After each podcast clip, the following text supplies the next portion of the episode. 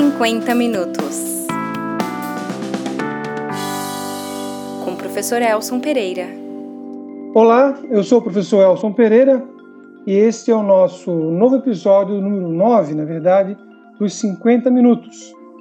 Importante ressaltar que nós estamos realizando essa gravação é, remotamente.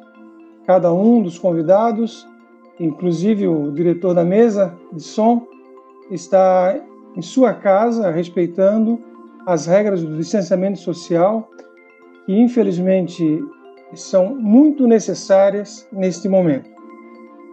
A ideia do nosso episódio de hoje é, primeiro, não parar o nosso podcast no momento em que as pessoas têm uma possibilidade é, mais é, fácil de escutar os podcasts na medida que é, o ritmo da vida das pessoas, de certa forma, diminuiu. E o segundo é que a gente pretende, nesse momento de que a gente está em isolamento social, tentar relacionar alguns temas com a questão da, da quarentena, do coronavírus, do Covid-19. A nossa nosso episódio de hoje ele vai tratar da relação entre cultura, principalmente os impactos que esse setor está é, tá tendo nesse momento, inclusive de ataque pelo governo federal, mas principalmente nesse momento em que é impossível você fazer espetáculos que reúnam pessoas para é, fazer um, uma apresentação, né? É, eu vou apresentar rapidamente dois convidados aqui que têm características bem diferentes, mas que de certa forma a gente pode dizer que complementam-se mutuamente no sentido que é, têm funções, têm é, é, ações sociais muito diferentes. Eu estou com a Cíntia Domit Bita, que é realizadora e está diretora da Associação das Produtoras Independentes de Audiovisual Brasileiro. Ela é membro do, da Santa Cine, que é o Sindicato da Indústria Audiovisual de Santa Catarina. Ela é conselheira municipal da Política Cultural de Florianópolis, membro da ABD Santa Catarina e membro da Elas Cine Mulheres do Audiovisual Catarinense. E que é, acabou de voltar da Colômbia, onde estava divulgando seu mais recente curta-metragem em um festival que infelizmente foi cancelado. Já é um assunto também, Cíntia, que nós estamos curiosos para saber como é que foi essa tua volta, né? Mas enfim, depois teremos tempo para isso. Cíntia, dê um alô para as pessoas que estão nos ouvindo, por favor. Oi, pessoal. É, obrigada, Elson, Bruno, é, Tiago, tá aí comigo nesse papo aí com vocês, que estão com esse podcast muito legal. O Elson é, motivando as pessoas a pensarem, a refletirem né, sobre a cidade e os aspectos que, que consolidam o que é uma cidade, né? E um deles, certamente, é a cultura. Então, como o Elson falou, eu, além de realizadora, estou em todas essas entidades, né? Eu, sinceramente, gostaria de poder só estar filmando, só estar fazendo filmes e exibindo filmes para o público, porém, há, anos já eu percebi que é preciso estar engajado em entidades, lutando para que direitos que a gente adquiriu não sejam perdidos e porque também a gente ainda tem uma política cultural muito é, muito rasa perto do que tudo do que poderia ser aqui. Eu parei porque o Elson acho que caiu, mas ele voltou. Ah, voltei sim, estou ouvindo, Cintia. Na verdade, só queria ressaltar esse aspecto que tu colocaste sobre a importância do papel político, né, dos agentes, não só da cultura, todos os agentes, agentes da educação, os agentes da saúde, os agentes é, em todas as áreas da sociedade civil, que além de desempenharem o seu papel social específico de suas áreas, precisam mais do que nunca nesse momento, nessa atual conjuntura, de desempenhar um papel político é, de defesa de suas áreas. E a cultura é uma área que estamos vendo desde o início, desde o governo Temer, está sendo alvo é, de uma desconstrução. Eu vou apresentar rapidamente o, o, o Tiago e depois nós continuamos esse papo, porque senão a gente já entra no tema sem apresentar os nossos convidados. Bom, o nosso outro convidado, né, participante aqui, e que foi alguém que, desde o início do podcast, já se apresentou como é, interessado em falar desse assunto, vendo a possibilidade de uma reflexão da, da, da, sobre a cultura. Né? Eu estou falando de Tiago Guimarães Costa, que é químico, ele é da Fundação Catarinense de Cultura, ele é conselheiro estadual de cultura, é, representante da sociedade civil, é, representando a área de patrimônio da, cultural material. Né? Dê um, um, um alô para a gente aí, é, Tiago. Olá, Elson. Oi, Cíntia, Bruno. É uma satisfação enorme estar aqui nessa tarde com vocês, né? discutindo um pouco da, de política pública para a cultura nesses tempos de crise que nós estamos vivendo, né? principalmente aí durante a pandemia do coronavírus. E espero seja um papo aí muito produtivo e será é, apresentando e debatendo soluções práticas viáveis, né, dentro da conjuntura que nós estamos inseridos hoje. Espero que todos estejam bem também, né? Nesses dias aí de quarentena, né? Nossos colegas e nossos familiares também. É só para é, prevenir aqueles que estão nos escutando, o Tiago saudou o Bruno. O Bruno é o nosso agente, da, nosso técnico que cuida do som, né? Vocês não vão ouvi-lo, mas ele tem um papel, é, ele tem um papel importantíssimo aqui no nosso podcast. Olha, a primeira coisa que eu queria já lançar para vocês dois comentarem, né? Vocês dois são membros de conselhos de cultura, membros é, representantes da sociedade. É, de certa forma, os conselhos eles são gestores da cultura, né? Qual é o papel hoje né, dos gestores é, nessa crise que envolve produção cultural e isolamento social? fica aberto para qualquer um dos dois que quiser se pronunciar primeiro. O papel dos gestores? Sim, é, porque na verdade a gente sabe que há uma angústia enorme por parte dos produtores, dos agentes, e os gestores públicos, sejam eles gestores de maneira geral, sejam eles ligados diretamente à cultura, eles têm um papel é, importantíssimo nesse momento de crise, que é encontrar, alternativas para que a cultura possa ser também um papel é, de é, é, coerência, de coesão social, né? É, bom, falando da gestão pública, é, a gente, primeira coisa, eu acho que é, é, melhorar a compreensão das gestões do que é a cultura e do que são as artes para uma sociedade. Muitas vezes a cultura, o setor cultural o setor artístico, quando se trata de verba pública, é visto como um lugar para onde uh, dinheiro é desperdiçado e não para onde o dinheiro é investido.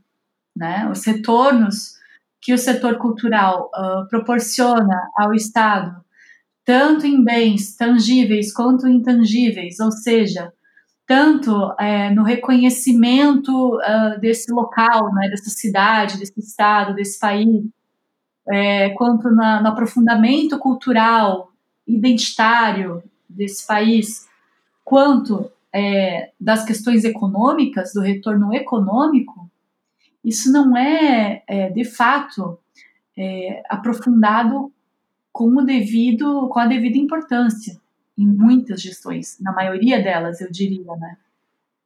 E eu acho que o primeiro passo uhum. é compreender é compreender o que é o setor cultural dentro Sim, eu... de uhum. uma sociedade. E não só tratando em termos é, mais abstratos, de cair naquela questão, o que é arte, o que é cultura. A gente está falando aí de um setor de altíssima empregabilidade, de altíssima geração de renda e de altíssimo retorno financeiro para o Estado. Então, é preciso sim ser tratado com a seriedade merecida. Uhum. Diga, Tiago. É, o quero quero antes de falar o papel dos gestores, dos conselhos, ver uma frase que, eu, que um colega meu me mandou, um químico também lá de Pelotas, que trabalha nessa área de patrimônio cultural, uma frase diz o seguinte: ó, se você acha que os artistas não são úteis nesse momento, tentem passar a quarentena sem música, sem livros, sem poemas, sem peças teatrais, sem pinturas, sem museus e sem o patrimônio cultural online disponível na rede. Então, só aí inserido nessa quarentena, nós já vemos essa importância que tem a cultura aí para o nosso dia a dia. Ah, entrando no tema ali da, do papel do conselho, acho que a Cíntia fez um apanhado muito bom ah, sobre é, aspectos gerais que envolvem a cultura. Eu sempre me remeto aos atos normativos que regem, né, então, as políticas públicas de cultura, principalmente no estado de Santa Catarina, onde atuo, né. E eu vou lá para a lei do Sistema Estadual de Cultura, que diz que o Conselho Estadual é uma instância de articulação, pactuação e deliberação de políticas públicas. Então, nesse momento de crise que nós vemos nessas pandemias, né, principalmente agora do, do coronavírus, o papel do conselho é de apresentar soluções viáveis dentro da estrutura administrativa para aqueles detentores né, do, da decisão final uh, terem um embasamento uh, e uma ajuda para conseguirem então chegar no melhor uh, resultado possível para então driblar esse momento que a gente vive. É, é, só antes de passar a palavra para a Cíntia, é, novamente, é nesse momento, até eu vou entrar isso depois, que nós vemos como faz aqui em Santa Catarina, em Florianópolis, a falta de uma secretaria exclusiva para a cultura, onde tem ali um gestor com dedicação é, 24 horas pensando políticas né, uh, para essa área de crise. Depois eu trago alguns dados de alguns estados e cidades que têm suas secretarias de cultura e o que eles também vêm fazendo aí uh, para reverter esse quadro que nós vemos hoje. Né? Então, é, é, eu gosto muito quando a Cíntia fala dessa relação do retorno econômico da cultura, porque parece que para alguns agentes é, públicos é, só, só tem sentido é, determinada ação quando há um retorno econômico, que eu acho que é totalmente infundado. A cultura ela já tem por si só um valor é, que se justifica, mas para aqueles que não encontram justificativa é, na cultura nela mesma.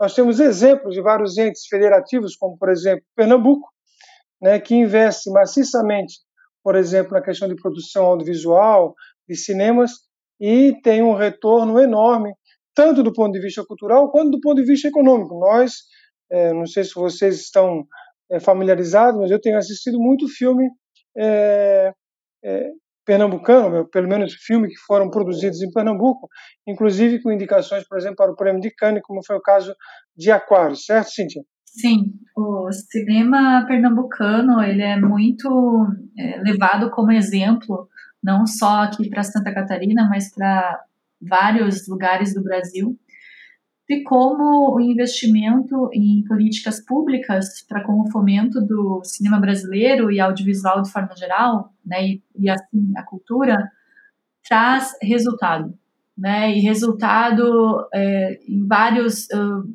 tipos de resultados, né, é, a constante permanência de cinema nordestino em festivais de renome como Cannes, Berlim, Roterdã, enfim, é uma amostra disso, né? É um reconhecimento internacional que o cinema brasileiro vem conquistando, é justamente no momento em que aqui dentro do país nós estamos sendo mais é, maltratados, digamos assim.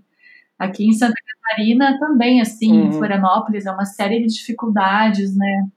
A gente não tem edital em Florianópolis desde 2014, parece que vai sair esse ano, um, né, mas com valor bem abaixo do que a gente havia solicitado, mesmo em crise de coronavírus, que o setor já fica mais vulnerável ainda. E também o do Estado vai sofrer uma redução aí bem, bem drástica no valor do edital. É uma pauta aí que a gente está se reunindo quase que diariamente, o setor, agora mesmo, nesse momento, para tentar ver de que forma que a gente vai conduzir uh, a gestão pública a publicar o melhor edital possível, porque os editais eles ainda são é, a principal forma de democratização dos recursos no, na cultura, no audiovisual, né? Eu falo muito do audiovisual porque é a minha área, né, dentro da cultura. Mas assim, é, existem leis de incentivo, né, apesar de que a lei do audiovisual uh, federal foi vetada pelo presidente em dezembro, mas existem leis de incentivo é, em Florianópolis temos também a lei de incentivo à cultura. No estado não temos, já era para ter saído a lei de incentivo estadual via dedução de impostos, mas ainda não saiu. O processo está bem atrasado de, é, na esfera estadual. O Tiago, isso sim é um assunto que o Tiago pode aprofundar bem. E a questão é assim: a gente é um setor da cultura, e especialmente é. o cinema, isso não é segredo para ninguém, todo mundo vê as notícias e acompanha. A gente vem sofrendo uma perseguição de cunho é, ideológico e entreguista por parte do governo federal há meses, e isso com certeza vem desde o governo Temer na parte do, do audiovisual, especialmente quando mudou de tom a, a política pública para o desenvolvimento do setor. Mudou de tom, começou a privilegiar mais as grandes empresas.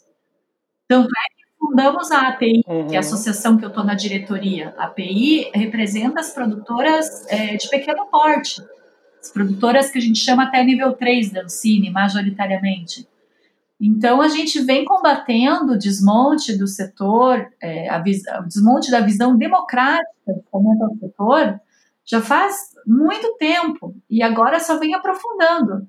Por isso que eu digo, com a chegada dessa pandemia, é, o setor ele ele está entrando em calamidade real, assim, a gente tem aí um monte de gente que já estava sofrendo com desemprego, projetos parados, fizeram um levantamento, mais de 5 mil projetos parados no Cine, é, a gente já vinha com todo um setor, que é uma cadeia produtiva complexa, é, desde o desenvolvimento até a exibição, imagine quanta gente envolvida tem aí, a gente já estava sofrendo antes, imagine agora com a crise, não sei se vocês viram, mas hoje foi um dia histórico no cinema brasileiro. Foi a primeira vez que saiu o dado de que é, o público das salas brasileiras foi zero.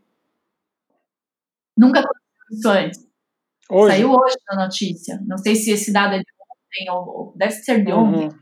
Mas, enfim, Sim. o setor está uhum. em colapso e a gente não está tendo nem respostas, nem muito menos medidas específicas para socorrer um setor inteiro e complexo e fundamental que já estava agonizando há muito tempo, né?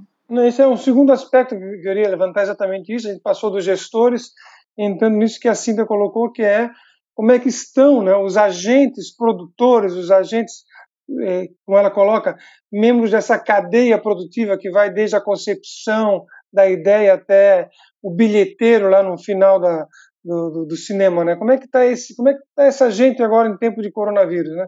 Um, um dia, como a Cíntia falou, histórico, que é, alcançamos a marca histórica de zero pessoas nas salas de cinemas. É, é bem complicado porque não impacta só os produtores, mas também como bem colocar, Celso, todo uma outra escala produtiva, né, que dá todo o suporte, então, para a exibição desses filmes, enfim, mas não só no audiovisual, mas também em outras áreas da, da cultura, né, museus fechados, exposições, teatro, enfim, o próprio patrimônio cultural, né, que muitas vezes, mesmo com toda a tecnologia que a gente tem hoje, a contemplação, a, da história, da, do, do, material, é muito mais rica presencialmente do que virtual.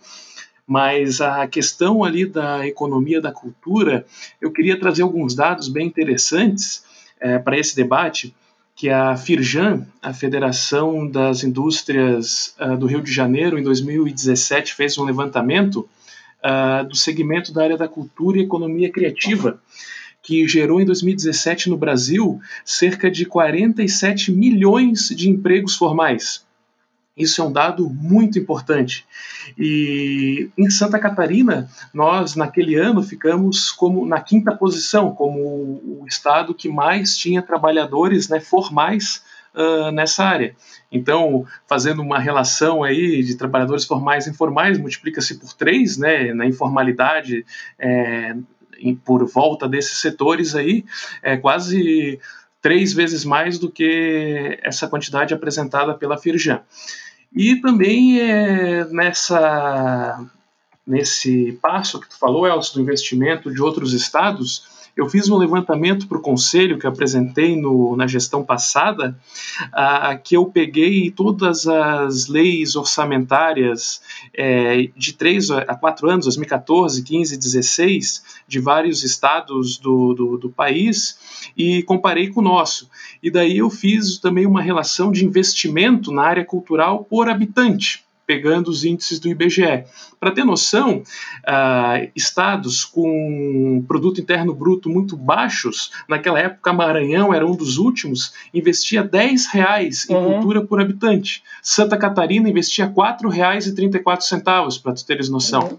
Uhum. Então aí nós já vemos a discrepância grande do investimento público para a área da cultura. Né?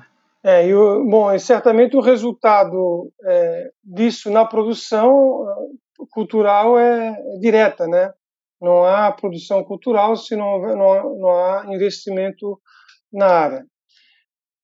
Bom, é, ainda seguindo nessa linha, e eu fico, eu tenho acompanhado algumas iniciativas de alguns agentes, alguns produtores, alguns agentes culturais que no processo de solidariedade têm é, produzido culturas alternativas, vamos dizer assim.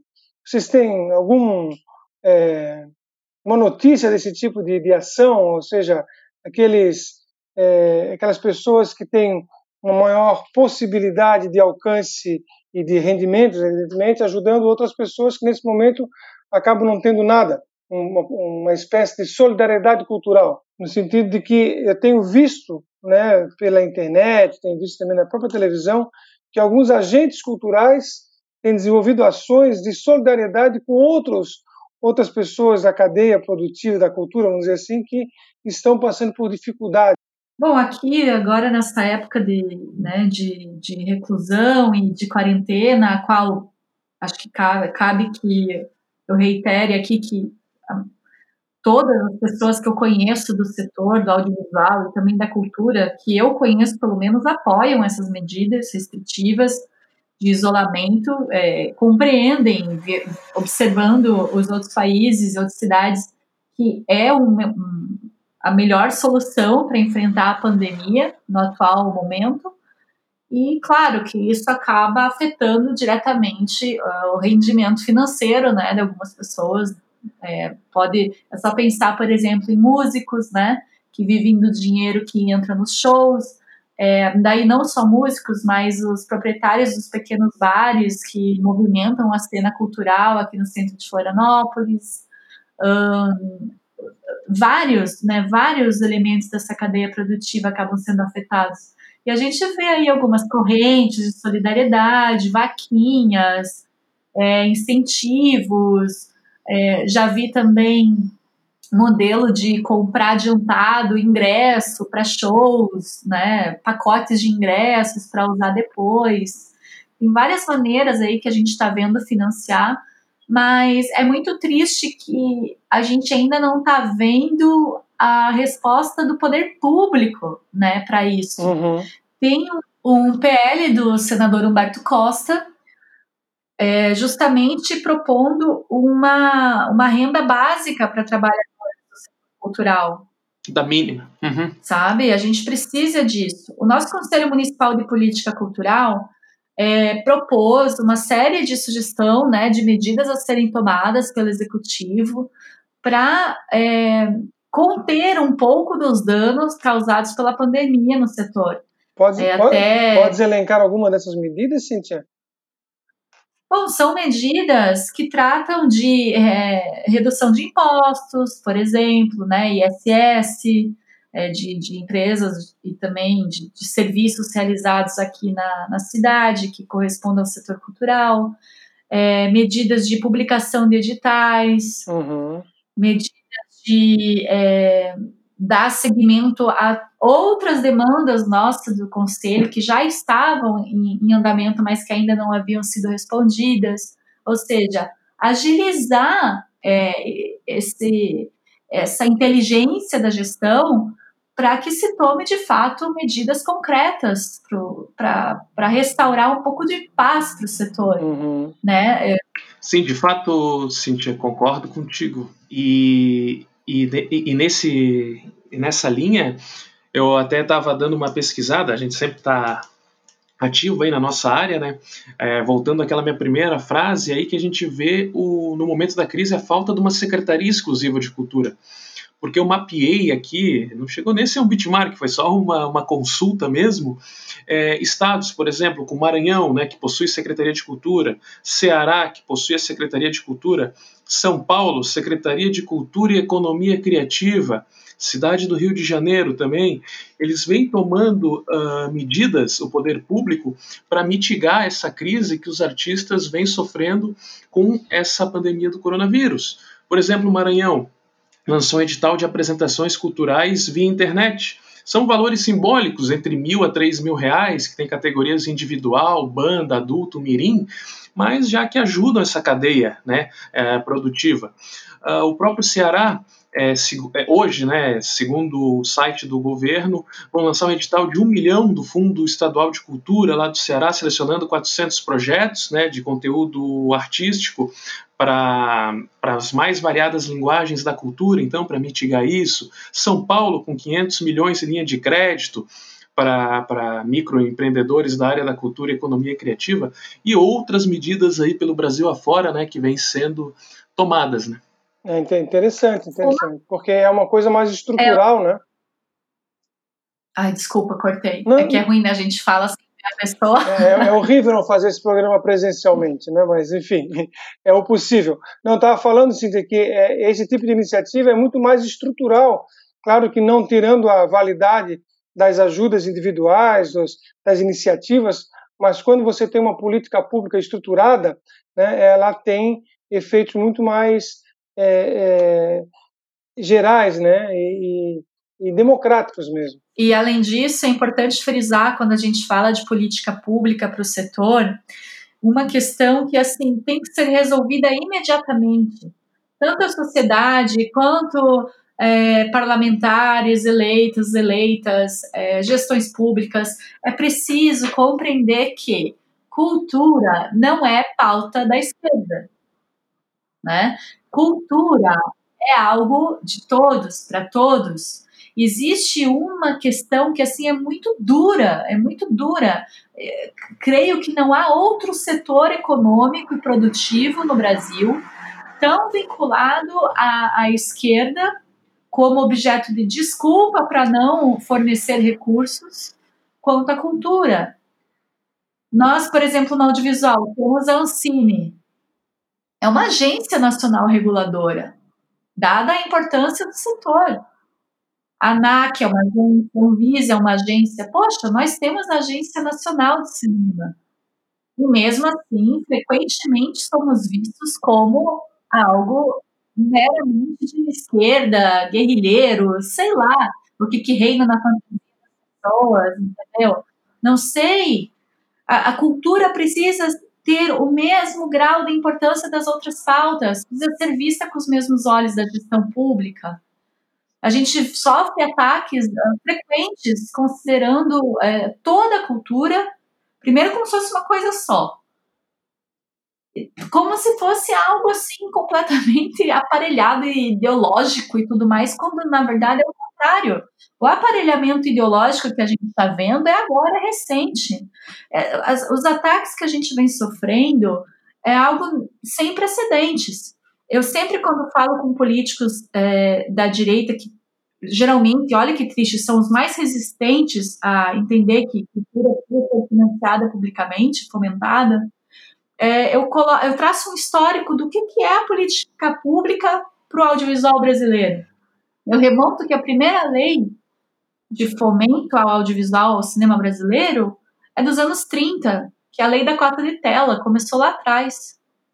Quem criou a, quem criou a Embrafilme foi o governo militar, que fez inúmeros filmes que não tinha metade da censura que, tá né, que vem ocorrendo nos tempos contemporâneos. E também, é, quem criou a lei do audiovisual, se não me engano, a lei do audiovisual é de 1993, que foi criada no governo do Itamar Franco para tentar recuperar um pouco do cinema é, aniquilado, da produção cinematográfica aniquilada, quando o Collor extinguiu a Embrafilme. A Ancine surge no governo do Fernando Henrique Cardoso. O FSA surge no governo Lula. Aí as pessoas pegam e falam que ah, o cinema brasileiro é petista.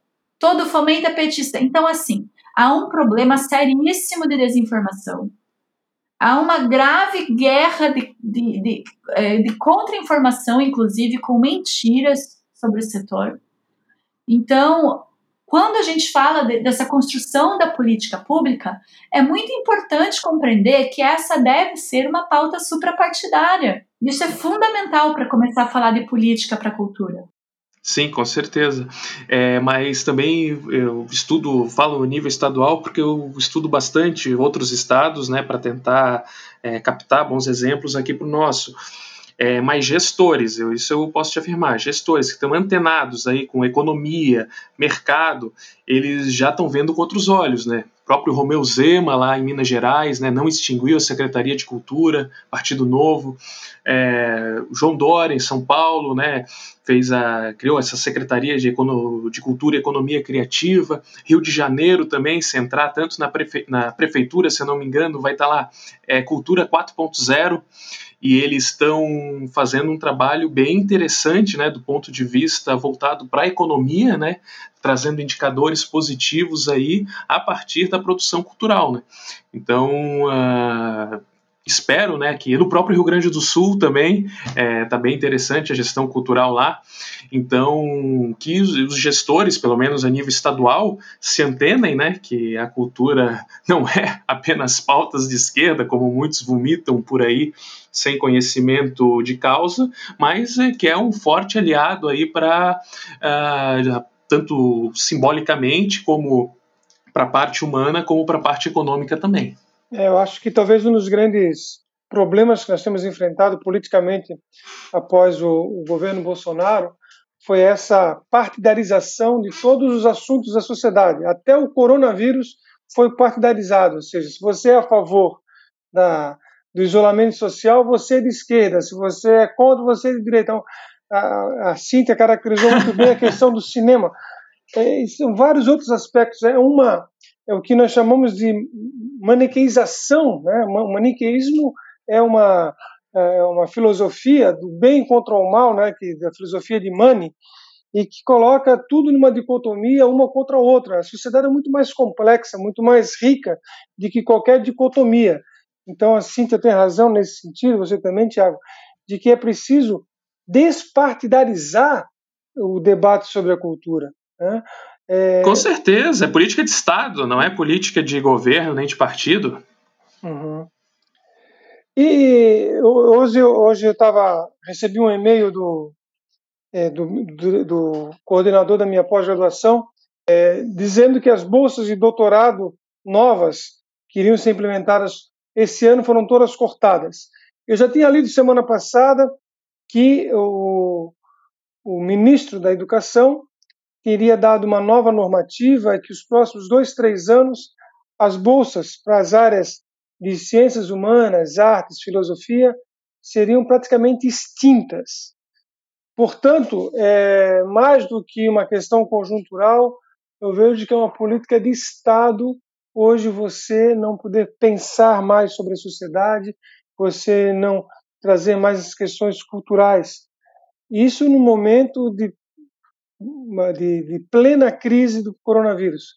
Como é que será a política daqui para frente, já que vocês caracterizaram muito bem como ela está e como é que ela será daqui para frente com todas essas questões que, a meu ver, estão piorando ainda. Olha, por incrível que pareça, eu estou muito otimista.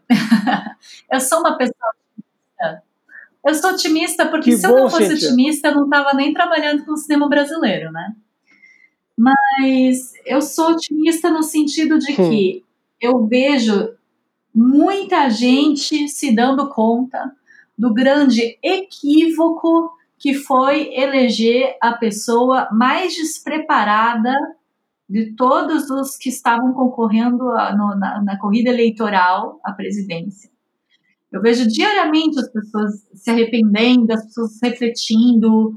É, bom, teve essa carreata, famigerada carreata do, de apoio a, a, Eu não entendo se é de apoio ao corona, se é de, contra a quarentena, não entendi, mas enfim.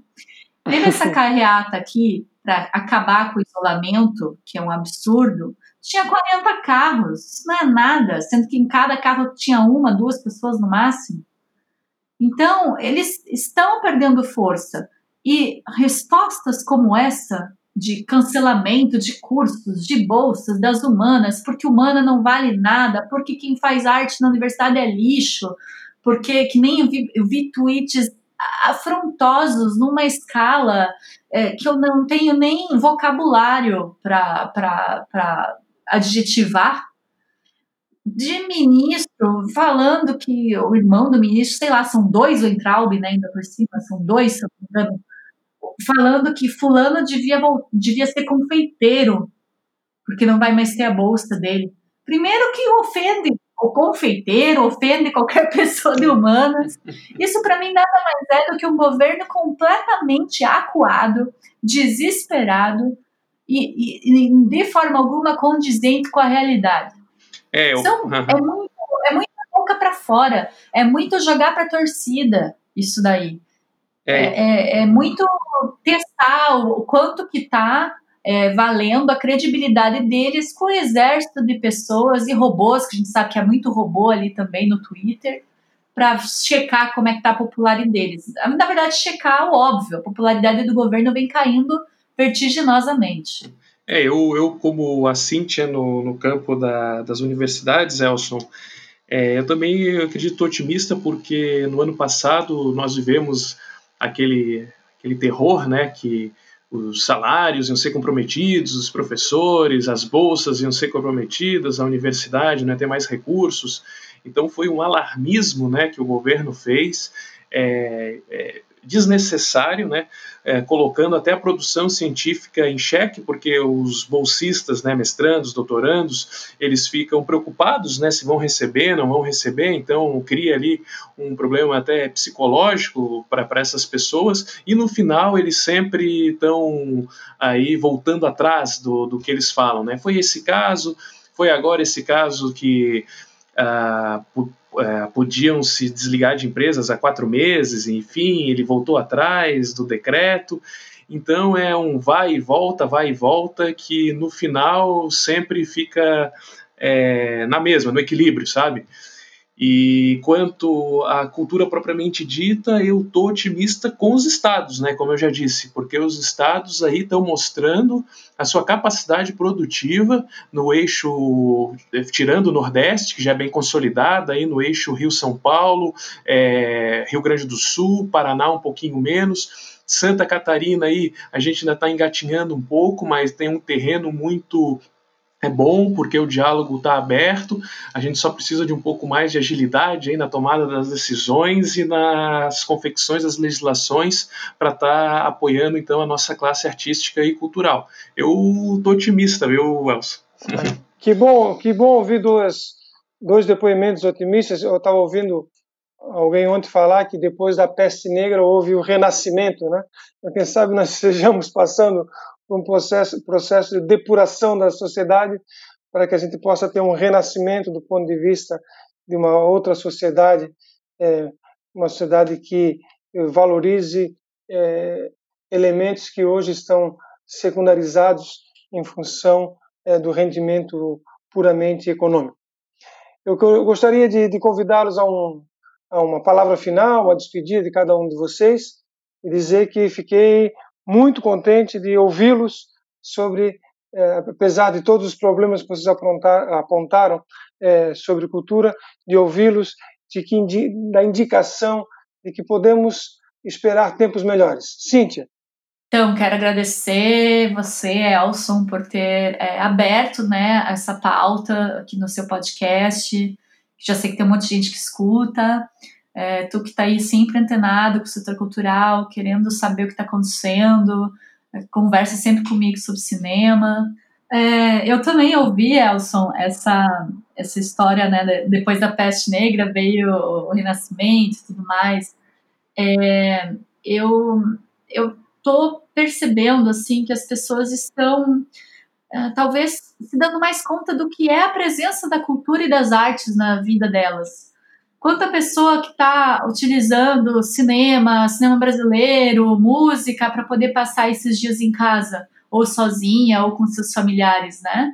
Até dentro da, das entidades a gente tem sempre pensado, né, como fazer peças para ajudar a, as pessoas a se conscientizarem do papel da cultura nas suas vidas, porque a cultura está impregnada em nossas vidas. Só que é tão inerte que tão inerente, na verdade, a nós, que a gente é, às vezes não se dá conta da presença da cultura. E a gente até pensou em fazer algo assim, é, é, o cinema brasileiro não te abandona, não abandone o cinema brasileiro. Estamos pensando em coisas dessa linha, no sentido de que, poxa, veja a presença das artes na sua vida, sabe? E eu acredito que há um pensamento, uma, uma, uma reflexão da sociedade para além da nossa bolha, da importância da cultura, da importância do Estado, da importância do SUS, né, que, que tinha essa, essa ameaça de privatização sobre o SUS. Então, a gente está vendo questões agora que antes a gente não imaginaria. A gente né, estava pensando, meu Deus, a gente vai ter que esperar tudo isso passar, o governo passar, para a gente voltar a, a, ter um debate civilizado. Querendo ou não, é, essa, tudo que está acontecendo agora está forçando que a, uma reflexão da sociedade imersa hoje nesse sistema neocapitalista. Então, acho que há, há de se tirar um saldo positivo Claro que não estou agradecendo a pandemia de jeito nenhum, óbvio que eu queria que a gente não estivesse passando por isso, né? Afinal, quem é que deseja pilhas de corpos, é, como está acontecendo em tantos lugares e aqui no Brasil também? Ninguém, apesar de parecer que alguns empresários querem que isso aconteça, né? Mas, enfim, não é um desejo do setor cultural. Porém, estamos é, é, otimistas no sentido disso, dessa reflexão é, sobre o que, que, é o nosso papel aqui, enquanto cidadãos, cidadãs, enquanto, enfim, pessoas que estão passando por esse mundo, né, por esse planeta. É isso aí, Cinta. Obrigado, Tiago. Até peço, Tiago, que tu possa repetir aquela frase que tu falasse no início do, do programa, porque a gente tem aqui. Ah, com certeza. É, nós temos um, já uma tradição aqui no programa, não sei se estava falando em tradição de oito programas, mas ter uma frase que conduza o nosso debate. Tu hoje nos trouxesse essa frase.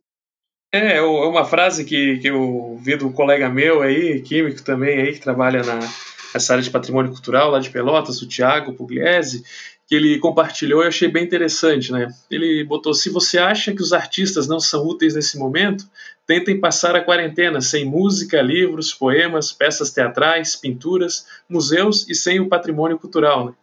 Então, mostra, junto com a fala final da Cíntia, essa essas três dimensões da cultura, tanto simbólica, cidadã e econômica, né? não só meramente econômica.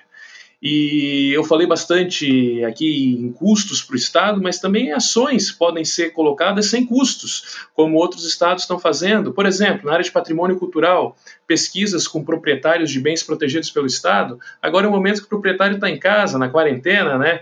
É uma alta probabilidade de encontrá-lo para verificar necessidades desses proprietários. Enfim, na conservação, na restauração, se precisam de capacitação né, para conservar seu imóvel, ou se querem dar uso para esses bens tombados.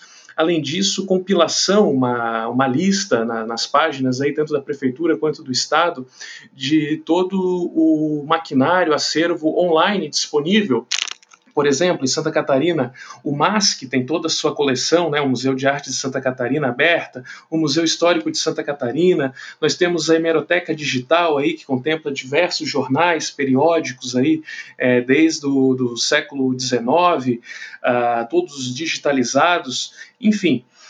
E isso seria sem custo nenhum para o Estado, né? Eu não vejo, tanto para o município de Florianópolis também, eu não vejo aí nas, nos sites, nas redes aí, é, essa compilação desses instrumentos, que seria bem interessante.